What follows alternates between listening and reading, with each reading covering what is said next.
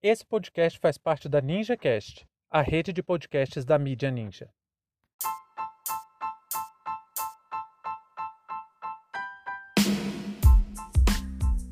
Dia Internacional das Mulheres e a Pandemia. Sejam bem-vindos e bem-vindas ao seu plantão informativo com análise e opiniões a partir de uma perspectiva histórica. Eu sou Brenda Salzman, em conjunto com Arnaldo de Castro, e hoje é dia 8 de março de 2021. Para você ter acesso ao nosso conteúdo completo, visite www.historiaoralpodcast.com.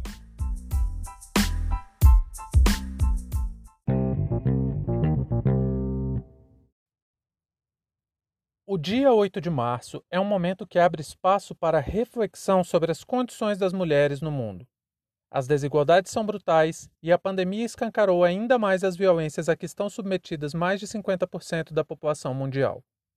Uma das preocupações mais alarmantes em relação à pandemia é que as mulheres foram as maiores vítimas do desemprego e também são as que mais têm dificuldade de reinserção no mundo do trabalho.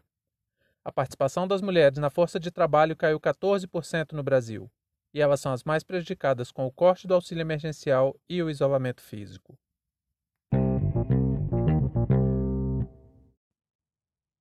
O Dia Internacional da Mulher é um símbolo.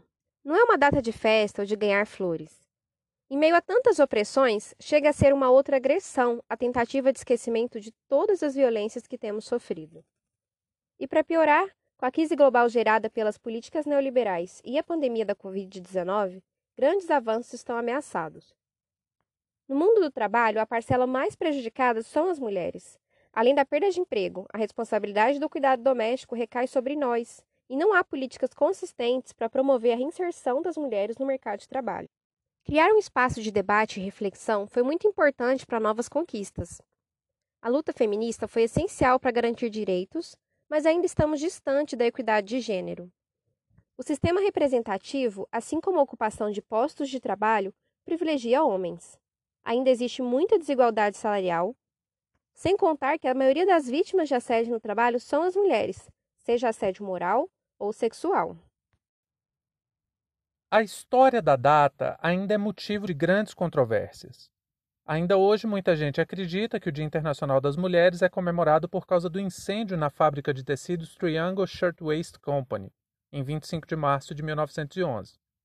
Esse evento se inscreve na memória das lutas feministas, mas não é daí que vem a origem da data. É certo que desde o século XIX houve forte inserção das mulheres no trabalho das fábricas e da indústria, em função da Revolução Industrial e do desenvolvimento capitalista. Desde então, muitas reivindicações surgiram, como a limitação de horas na jornada de trabalho, equiparação salarial, direito a descanso e tantos outros. Em 1910, a alemã Clara Zetkin propôs em reunião da Segunda Conferência Internacional das Mulheres Socialistas a criação de uma jornada de manifestações. Não era para ter um dia certo, mas sim um momento anual em que as mulheres se colocariam em luta por seus direitos. Mas o evento que marca o 8 de março como o Dia Internacional das Mulheres foi uma passeata que aconteceu na Rússia em 1917, organizada pelas mulheres, e que gerou ampla adesão de diversos setores, principalmente dos trabalhadores. Essa marcha é ainda considerada o estopim da Revolução Russa. Com a deposição do regime czarista na Rússia, as mulheres ganharam muita notoriedade e participaram ativamente da vida política da União Soviética. Entre essas diversas mulheres, destacamos Nadia Krupskaya, pois ela, entendendo o papel das mulheres para a Revolução, lutou para que o dia 8 de março ficasse marcado na memória internacional como um dia que demonstra a força e a capacidade de organização das mulheres em busca de seus direitos. Em 1975, a Organização das Nações Unidas adotou a data oficialmente como Dia Internacional da Mulher. O mais interessante dessa trajetória da data é a tentativa de camuflagem que as forças capitalistas tentam impor por mais de um século. A verdade é, as mulheres foram o motor da Revolução Russa, e foi a partir da sua luta que o ambiente de melhoria dos direitos da classe trabalhadora ganhou novos contornos. No Brasil, diferente do que acredita a maioria, não foi a benevolência de Getúlio Vargas que concedeu o direito de voto, educação e trabalho às mulheres, e sim constantes lutas ao longo de décadas. O nome mais famoso dessa trajetória feminista no Brasil é o de Berta Lourdes.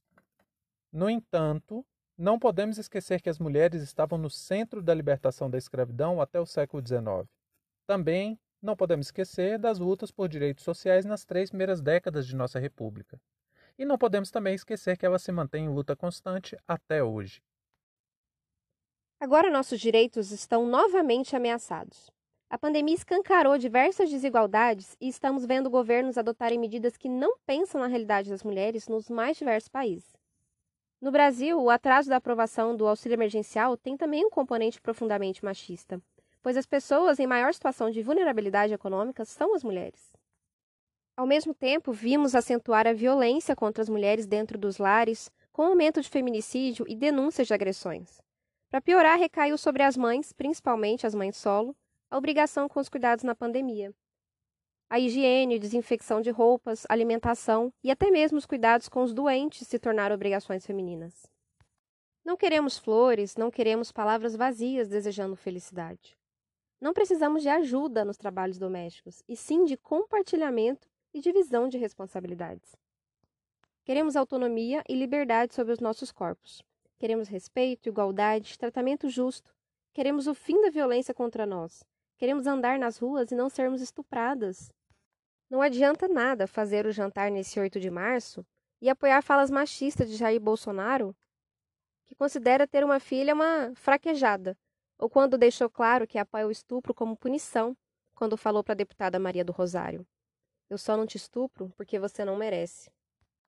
E se você que é homem quer dar alguma contribuição para as nossas lutas, repreenda o seu coleguinha que faz piada machista, saia dos grupos nojentos de pornografia do WhatsApp, Trate suas colegas de trabalho com a mesma atenção que trata os homens. Pare de nos interromper quando falamos. Não queira nos explicar o que já sabemos. Vamos parafasear Angela Davis para dar nosso recado. Não basta querer ser feminista. É preciso ser antimachista. Fim de papo.